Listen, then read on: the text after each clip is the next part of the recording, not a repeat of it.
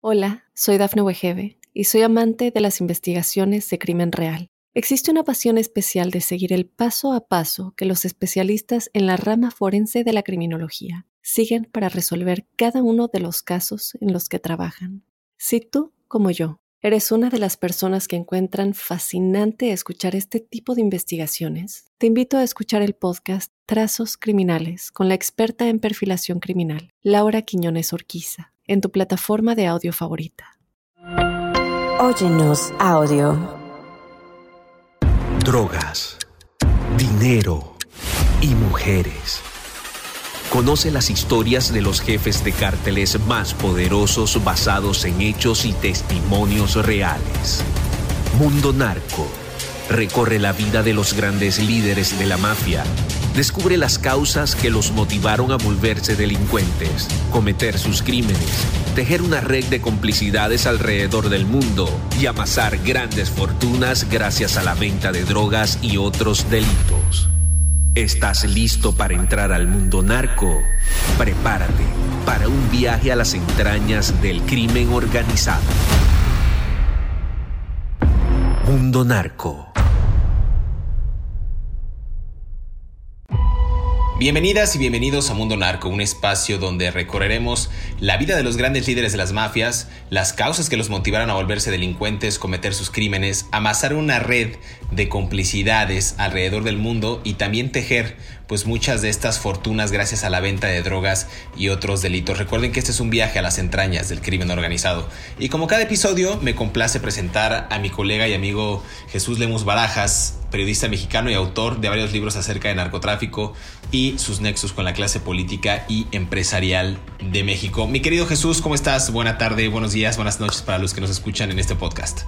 ¿Qué tal, mi querido José Luis? ¿Cómo te va? Siempre un placer un gusto escucharte y poder tener la posibilidad de platicar contigo sobre esos temas tan escabrosos que no se mencionan en la prensa, pero que tenemos que irlos desvelando poco a poco, estos secretos de la mafia y agradecerte también y agradecerle a Mundo Narco, por supuesto, esta posibilidad de platicar con nuestra audiencia.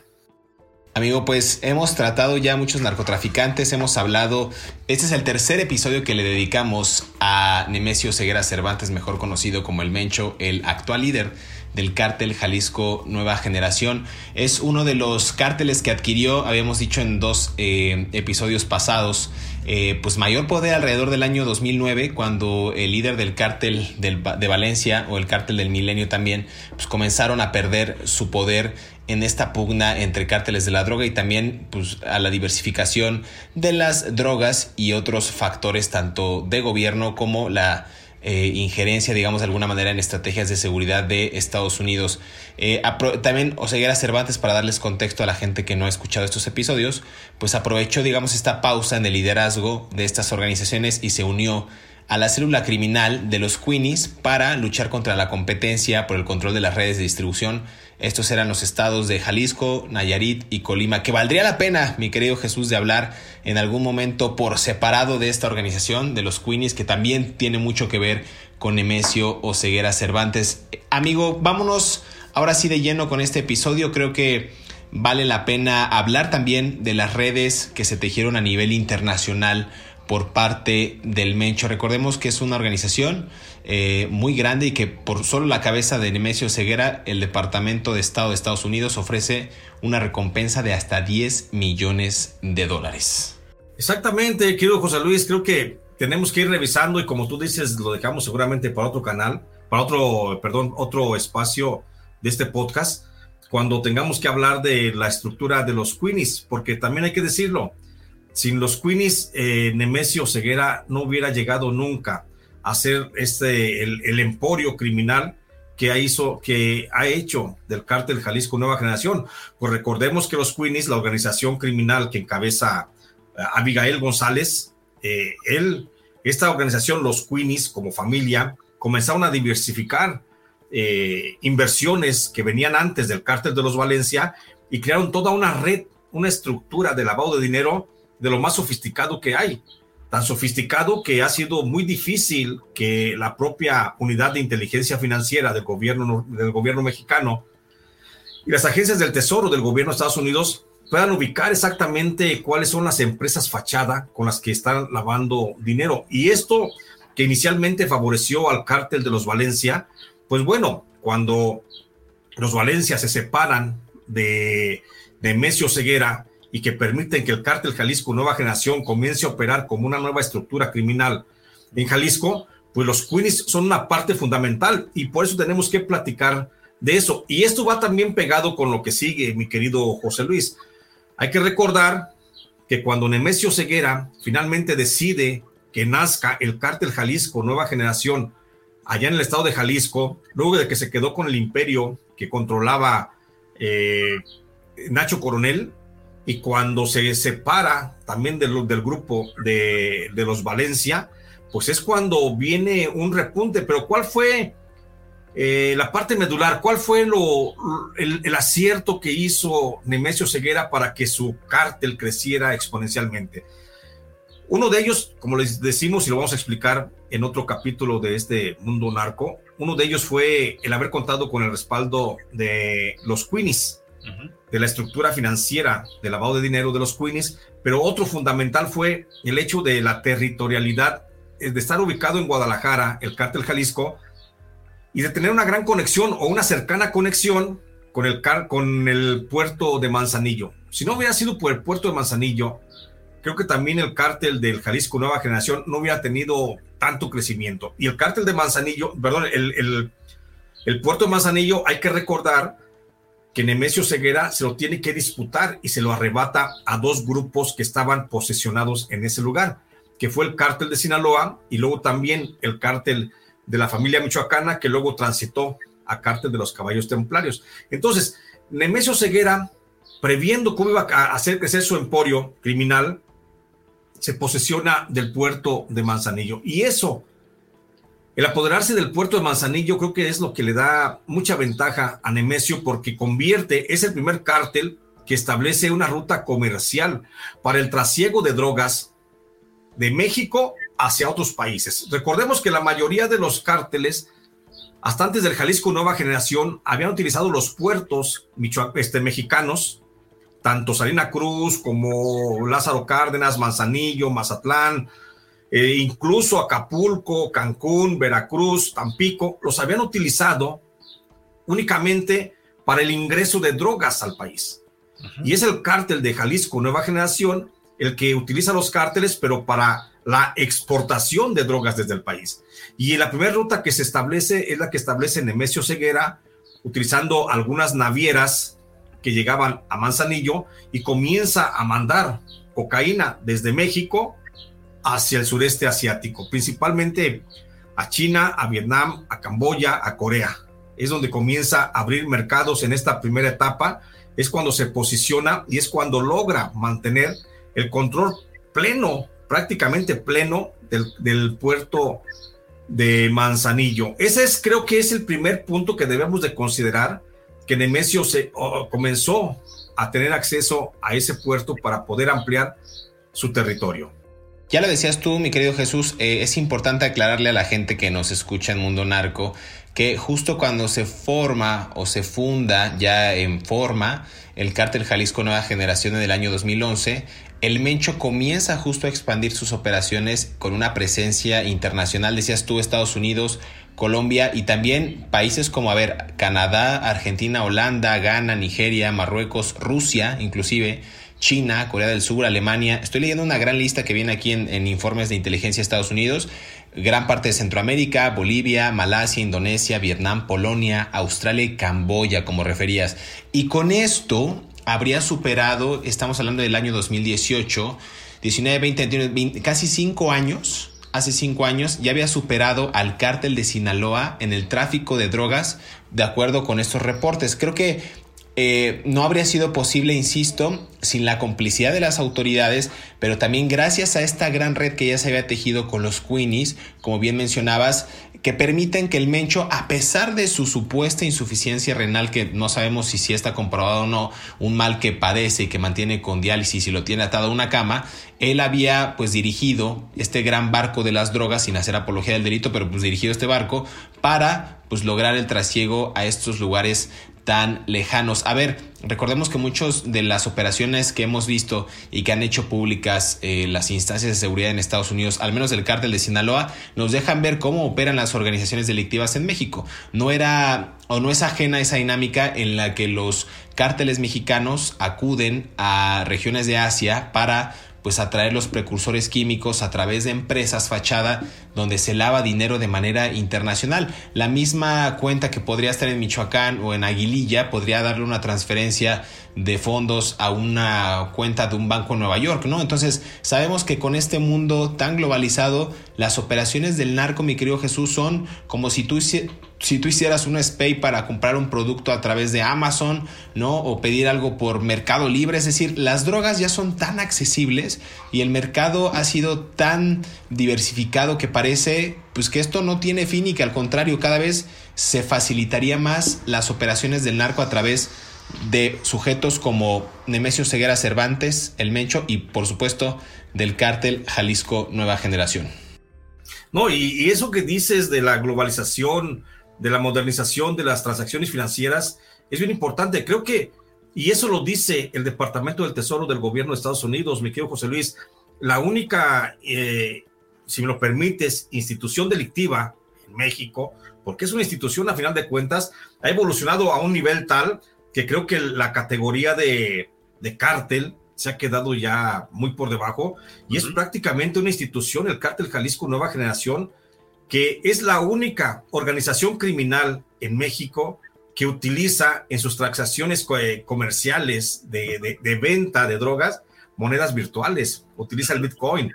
Entonces, el, hecho de que se entre a ese mundo, un mundo financiero en el que a veces ni siquiera muchos banqueros han, podido ingresar, ¿no? Ni siquiera muchas instituciones bancarias han podido llegar a, manejar ese tipo de del dinero virtual, pues eh, el, grupo de los Queenies, el grupo de, Nemesio Ceguera, tiene un área especializada prácticamente que te maneja el Bitcoin. En México sabemos, y yo te puedo decir que de las dos grandes empresas que podría haber, una criminal y otra, bueno, de, corte más, más amables, Electra, que maneja el Bitcoin, y el cártel Jalisco Nueva Generación. Pero ¿cómo, cómo, cómo podemos entender de qué, de qué tamaño es esta organización criminal? que en sus transacciones comerciales al día de hoy está recibiendo en monedas internacionales el Bitcoin, ni siquiera se preocupa ya por el manejo del dólar, a cómo está el dólar, a cómo está el euro, a cómo está el peso frente a las otras monedas, sino que se va con el manejo del Bitcoin. Mi querido Jesús, déjame hacer una pausa aquí en Mundo Narco. Regresamos para seguir conversando acerca de Nemesio Ceguera Cervantes, mejor conocido con el Mencho. Seguimos desvelando estos secretos de la mafia. No se despegue.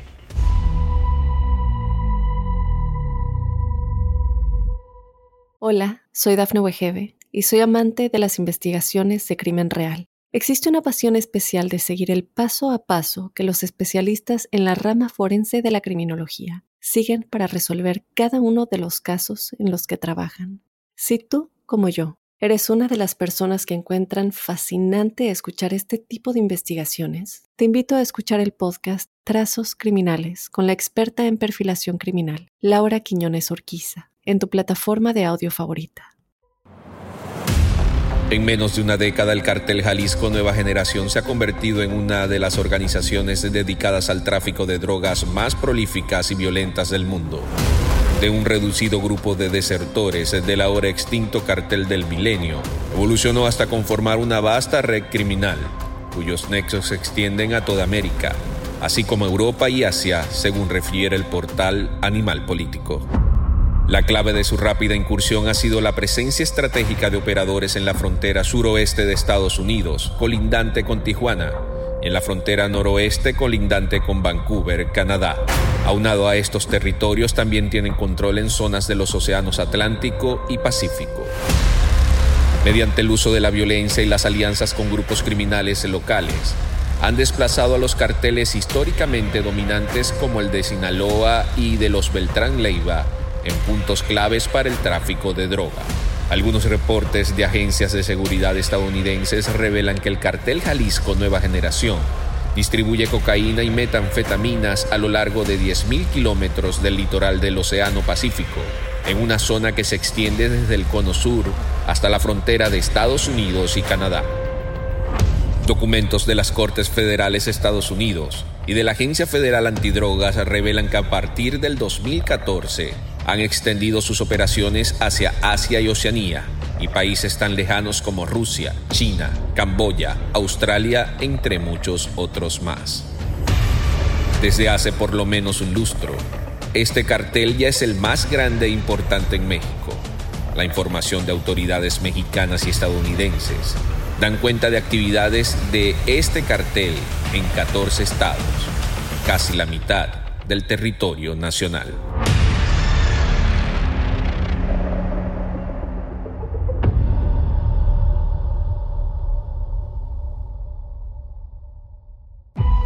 Regresamos a Mundo Narco, los secretos de la mafia. Estamos conversando acerca de Nemesio Oseguera Cervantes el Mencho. Antes de continuar con este segundo segmento, mi querido Jesús, me llamó mucho la atención este, digamos que este bagaje o este contexto que das acerca de las criptomonedas. Me encanta la idea de pensar que las organizaciones criminales lamentablemente le llevan un paso más adelante al gobierno e inclusive a los empresarios. Insisto, no es apología, pero me parece como en su momento vimos curioso o chistoso o ingenioso que el cártel de Sinaloa, por ejemplo, traficara droga a través de plátanos de plástico, latas de chile.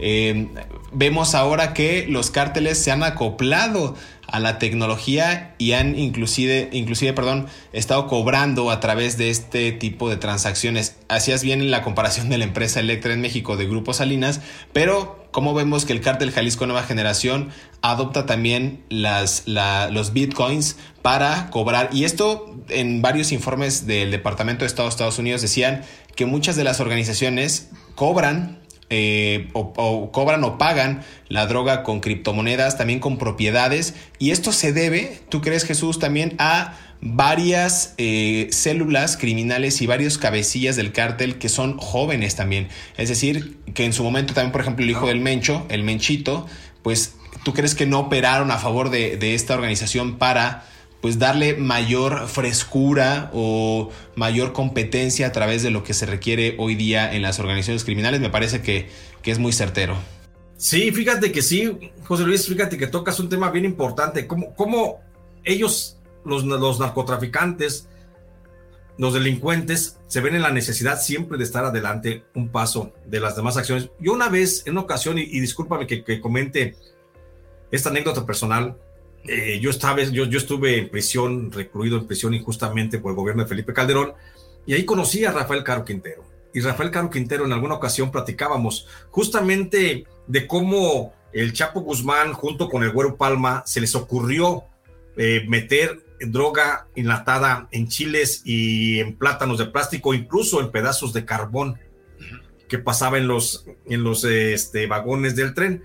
Y una vez yo le pregunté a Rafael Caro Quintero, que dónde estaba, en dónde radicaba esa genialidad que tenía que haber en algunos criminales para poder este, ganarle a la autoridad competente en cada acción que hacían.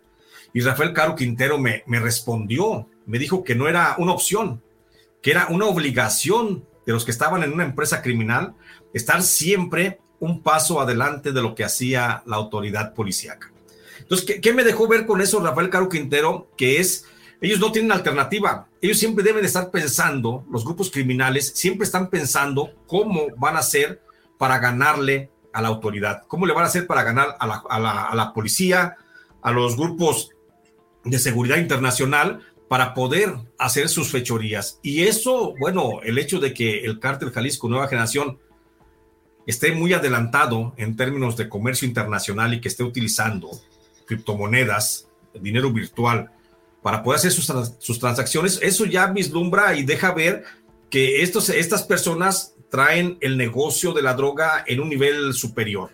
¿sí? Un nivel que a lo mejor ni siquiera la unidad de inteligencia financiera del gobierno mexicano los puede encontrar, porque a lo mejor la unidad de inteligencia financiera está tratando de buscar los dineros del el cártel Jalisco Nueva Generación en algún banco, en alguna cuenta bancaria, cuando ya realmente, pues eso ya está rebasado, por supuesto, por estas organizaciones. Y me refiero, hasta hoy, yo sé que es el grupo criminal, por, por informes del gobierno norteamericano, yo sé que es el grupo criminal del Jalisco Nueva Generación, el único que maneja monedas virtual o, criptomonedas para transacciones, que además eh, no es lo único, también el cártel Jalisco Nueva Generación ha entrado a la transacción por trueque, entrega a cambio de algo. Y lo que había dado, lo, bueno, daba, daba cocaína, cocaína que llega a México desde Colombia y daba esa misma cocaína a los países del sureste asiático a cambio de armas.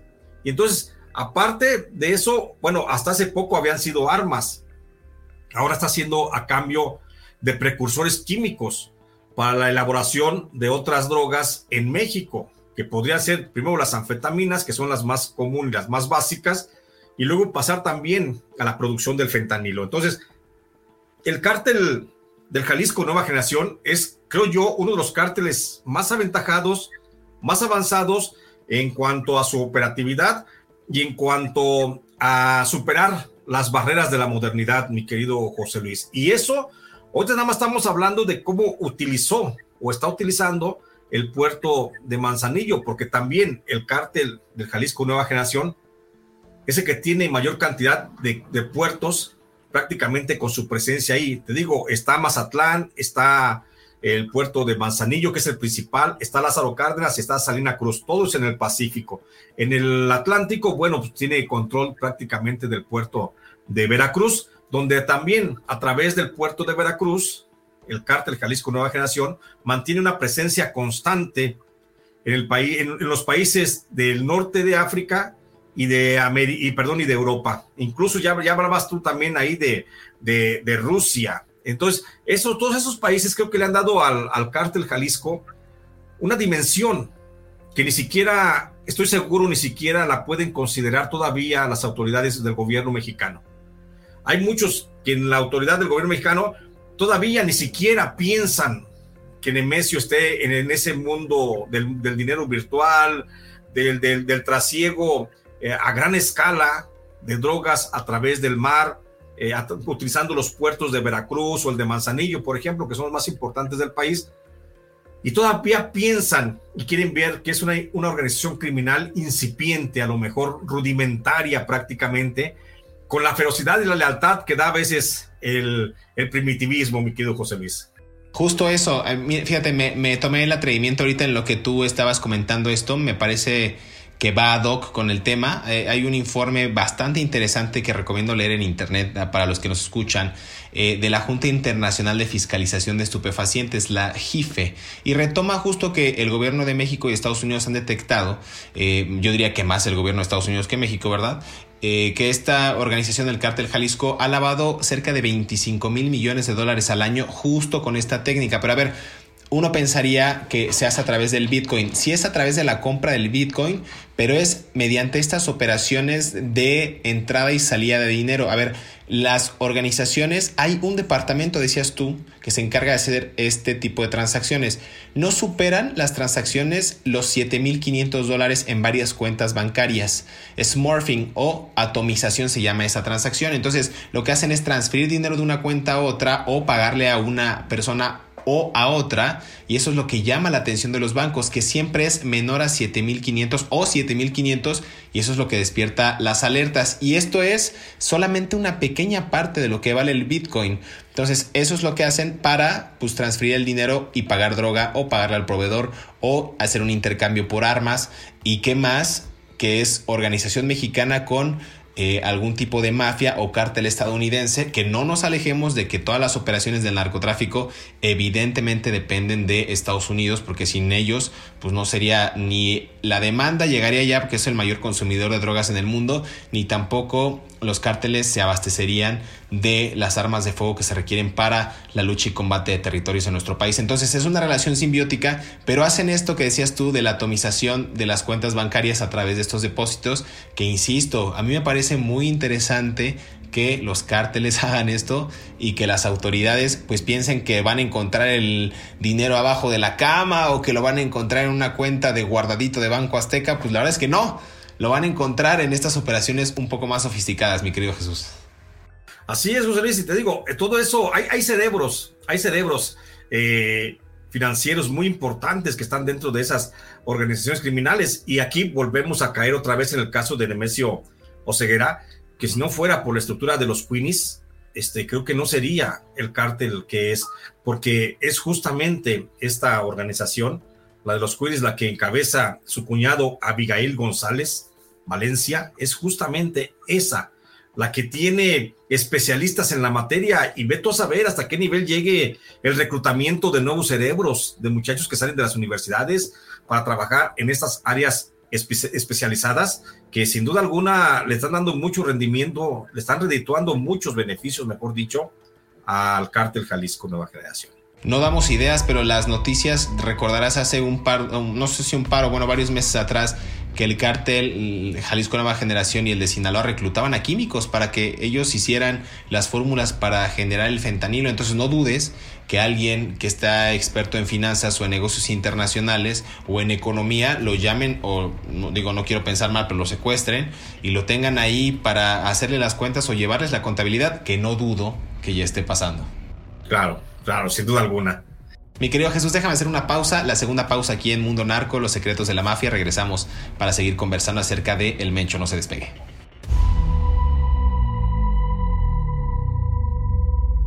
Hola, soy Dafne Wegebe y soy amante de las investigaciones de crimen real. Existe una pasión especial de seguir el paso a paso que los especialistas en la rama forense de la criminología siguen para resolver cada uno de los casos en los que trabajan.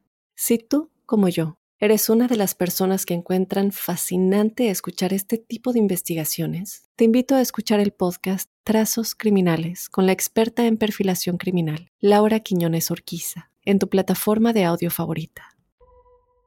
Estos son algunos datos que no conocías de Rubén Oseguera González, mejor conocido como el Menchito. Rubén Oseguera González es hijo de Nemesio Oseguera Cervantes, alias el Mencho uno de los hombres más buscados de México. Bajo el liderazgo de su padre supuestamente trabajó como segundo al mando del cartel Jalisco Nueva Generación y dirigió las operaciones internacionales de tráfico de drogas. Fue arrestado por primera vez en enero del 2014 en Jalisco, pero fue liberado en octubre por falta de pruebas y fue nuevamente arrestado inmediatamente cuando salía de la cárcel. Luego fue liberado nuevamente en diciembre, después de que una juez considerara que las pruebas en su contra eran insuficientes. En junio del 2015, Oseguera González fue arrestado nuevamente, liberado un mes después y arrestado nuevamente cuando su orden de liberación se hizo oficial. Fue extraditado a Estados Unidos el 21 de febrero del 2020 y arriesga una condena de cadena perpetua. Antes de ser entregado a la justicia estadounidense, el Menchito envió una carta al presidente Andrés Manuel López Obrador, en donde pidió evitar su extradición. Explicó que ha vivido una situación muy difícil en reclusión. Han violado mis derechos humanos y mis garantías constitucionales, dijo. Además escribió que está de acuerdo con el cambio de la cuarta transformación es una responsabilidad muy grande la que usted asumió, señor presidente. Nada funcionó. El Menchito fue presuntamente responsable de administrar las operaciones del cartel Jalisco Nueva Generación en la compra y venta de estupefacientes desde América del Sur a México. También fue acusado de coordinar las ventas de gasolina robada en Jalisco liderando un grupo de sicarios que mataron a personas que se negaron a trabajar con el cartel de su padre, supervisando una línea de sicarios responsables de proteger el territorio de la organización en Jalisco y Colima, de bandas rivales como los Caballeros Templarios y los Zetas, y la gestión de los activos financieros del cartel.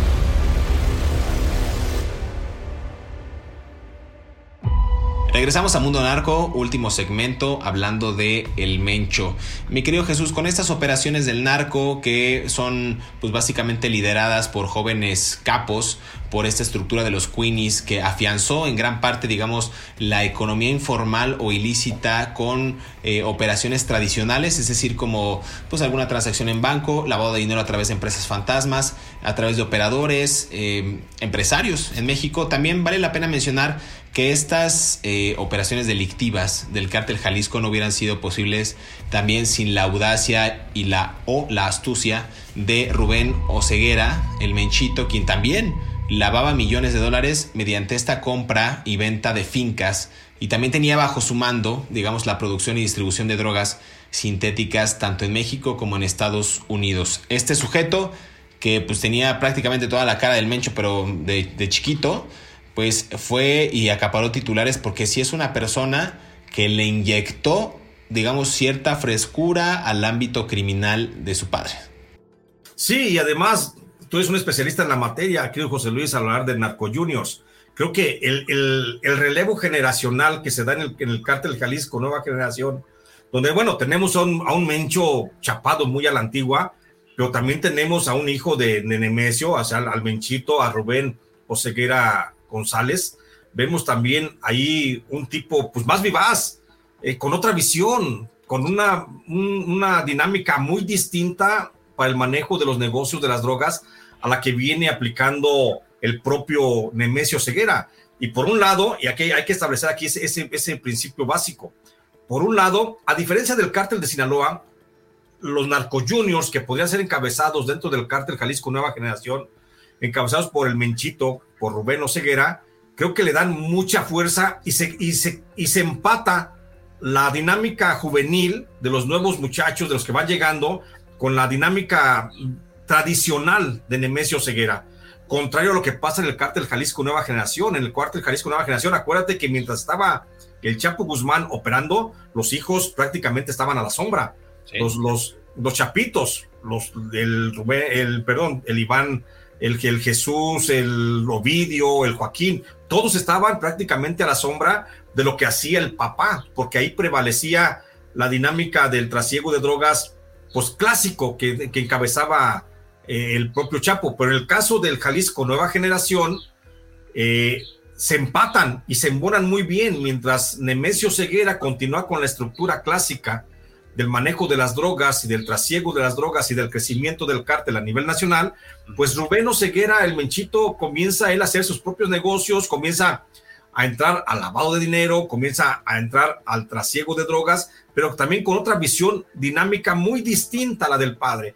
Entonces, aquí te digo, son dos modelos muy tradicionales de la, de la dinámica eh, del narcotráfico, donde se tiene que, que se tiene que entrar en compatibilidad la sangre nueva con los viejos y es el famoso relevo generacional. Y creo que en el caso del Jalisco Nueva Generación no se ha sentido ese relevo generacional, se ha llevado, si bien es cierto que el Mechito, bueno, está prácticamente eh, desarticulado, está fuera del negocio prácticamente, eh, aún así, la escuela que él dejó dentro del cártel Jalisco Nueva Generación ha sabido, ha sabido persistir o pervivir junto con la escuela vieja, con la escuela clásica del padre, y, eso le hace que le dé cierta movilidad y cierto dinamismo muy distinto el cártel Jalisco Nueva Generación a otros cárteles. Tenemos, por ejemplo, otros casos como el cártel de, y, y, perdón que esté entrando en un análisis a lo mejor un tanto abrupto.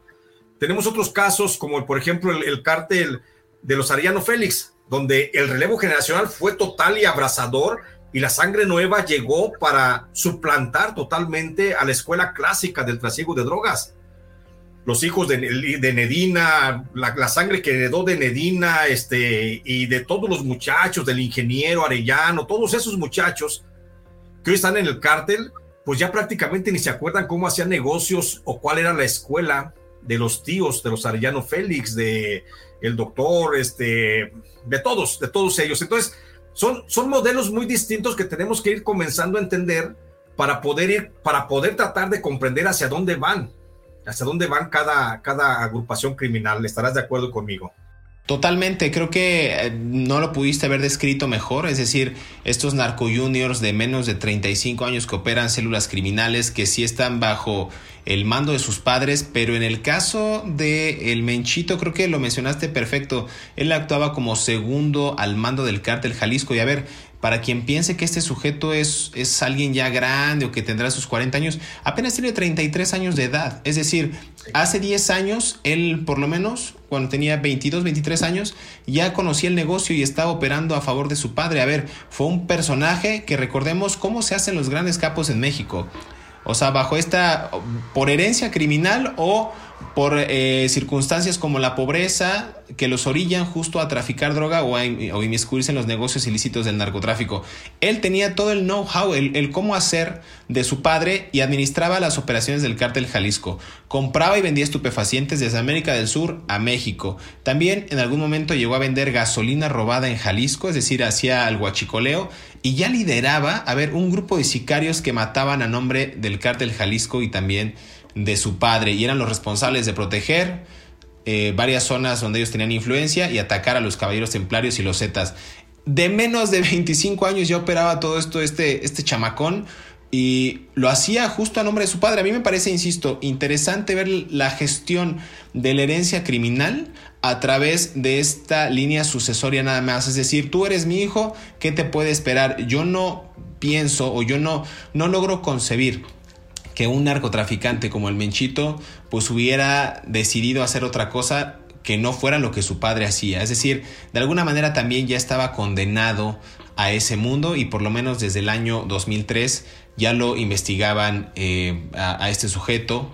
Dice aquí eh, en, una de las notas que a mí me, parece bastante interesante, están investigando una línea de cabina telefónica pública y dos teléfonos celulares vinculados con líderes de alto rango y esto era lo que él hacía, ¿no? Mantener contacto de manera discreta con operadores de su padre, inclusive en el extranjero. Entonces, insisto, creo que el cártel Jalisco ha sabido operar con la vieja escuela del Mencho, que estuvo a la par de personajes de Nacho Coronel, de Chapo Guzmán, del Mayo Zambada, pero en la línea sucesoria también a su hijo que operaba a la par, eh, el Menchito que Iván Archibaldo, Jesús Alfredo Guzmán Salazar, inclusive los hijos en algún momento de José Manuel Torres Félix, el ondeado, que eran más o menos de la edad, pues creo que se habla de una consolidación de cárteles, en verdad Jesús, que operan en diferentes flancos y que quizás la gente para desenredar esta telaraña le costaría un poquito más de trabajo.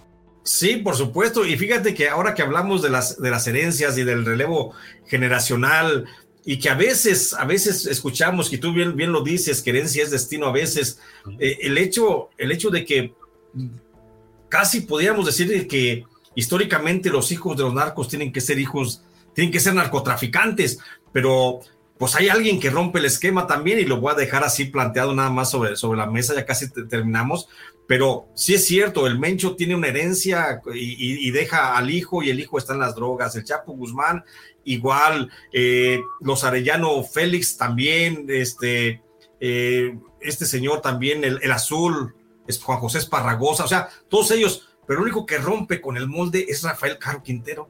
Rafael Caro Quintero es el único de los narcotraficantes que increíblemente sus hijos no están dedicados al narcotráfico, son, son muchachos de bien, dedicados al estudio, al trabajo y tienen un brillante porvenir económico y profesional, pero no están justamente en eso. Entonces es cuando dices tú, bueno, es que no es un parámetro para seguir y esto nos obliga a ir tratando de entender un poquito mejor a estos grupos criminales. Mi querido Jesús, se nos agotó el tiempo otra vez aquí en Mundo Narco, los secretos de la mafia. Siempre es un placer platicar contigo. Antes de despedirnos y agradecer a la audiencia que se suscriba en las plataformas donde nos encontramos, en Apple Podcast, en Spotify, en iHeartRadio y en Amazon Music. Por favor, compártenos, por favor, dónde te puede encontrar la gente, dónde te pueden seguir en redes sociales también. Gracias, mi querido José Luis. Ahí me encuentran, si me buscan, estoy en Facebook como Jesús Lemos Barajas y estoy en Twitter como arroba Lemos Barajas. También, también escribo y escribo de manera periódica en algunos medios de comunicación este, muy regionales, pero también estoy escribiendo para hacer mis propios libros. He publicado a la fecha 11 libros y bueno, el más reciente es El Fiscal Imperial que todavía está en las librerías y si andan por ahí en las librerías lo pueden, lo pueden buscar. Es la historia de Alejandro Gersmanero de cómo el fiscal actual de la Cuarta Transformación está amenazando con echar abajo prácticamente el proceso de transformación del presidente López Obrador. Y ahí me encuentran en las redes sociales, mi querido José Luis. También tengo un programa todos los días en YouTube. Estoy como J. Jesús Lemos en mi canal. Ahí estoy todos los días transmitiendo de las 9 a las 10 de la mañana. Muchas gracias mi querido Jesús. Nada más les comparto también mis redes sociales. Me pueden encontrar en pues prácticamente todas las plataformas como Montenegro J. Luis. También tengo un canal de YouTube donde me pueden hallar. Eh, voy a estar publicando una serie de entrevistas con personajes del mundo del Lampa que son de manera exclusiva y que creo que les puede interesar a la audiencia. Escribo de manera periódica también en, el diario Independent en español. Y pues nada, mi querido Jesús, eh, te mando un gran abrazo y a ustedes gracias por su preferencia. Nos escuchamos en el próximo episodio de Mundo Narco, los secretos de la mafia.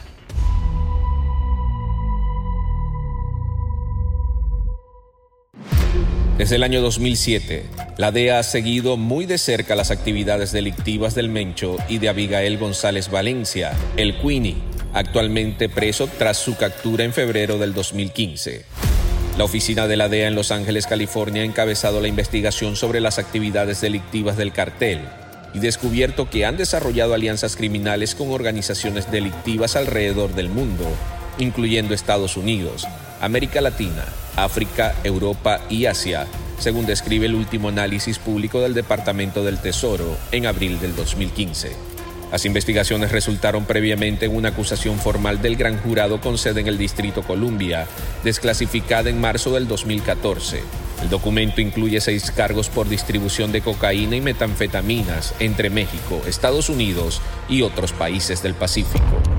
El primero de estos delitos habría sido cometido en el 2007 y fue el traslado de un cargamento de cocaína proveniente de Colombia a través de Guatemala y México hacia Estados Unidos. El segundo, ese mismo año, fue otro trasiego de cocaína desde Colombia a Estados Unidos vía México. El tercero, desde Ecuador hacia Estados Unidos, fue en el 2009 y los siguientes dos en el 2013. En el 2014, en el último delito, hay un cambio radical Oseguera organizó el envío de metanfetaminas desde México hacia Australia vía los Estados Unidos. Si te gustó este episodio, active el botón de seguir en la plataforma que nos estés escuchando, ya sea en Spotify, Amazon Music, Apple Podcast o iHeartRadio. Mundo Narco es un producto original de Mundo Now, todos los derechos reservados. Hola, soy Dafne Wegebe y soy amante de las investigaciones de crimen real. Existe una pasión especial de seguir el paso a paso que los especialistas en la rama forense de la criminología siguen para resolver cada uno de los casos en los que trabajan. Si tú, como yo, eres una de las personas que encuentran fascinante escuchar este tipo de investigaciones, te invito a escuchar el podcast Trazos Criminales con la experta en perfilación criminal, Laura Quiñones Orquiza, en tu plataforma de audio favorita.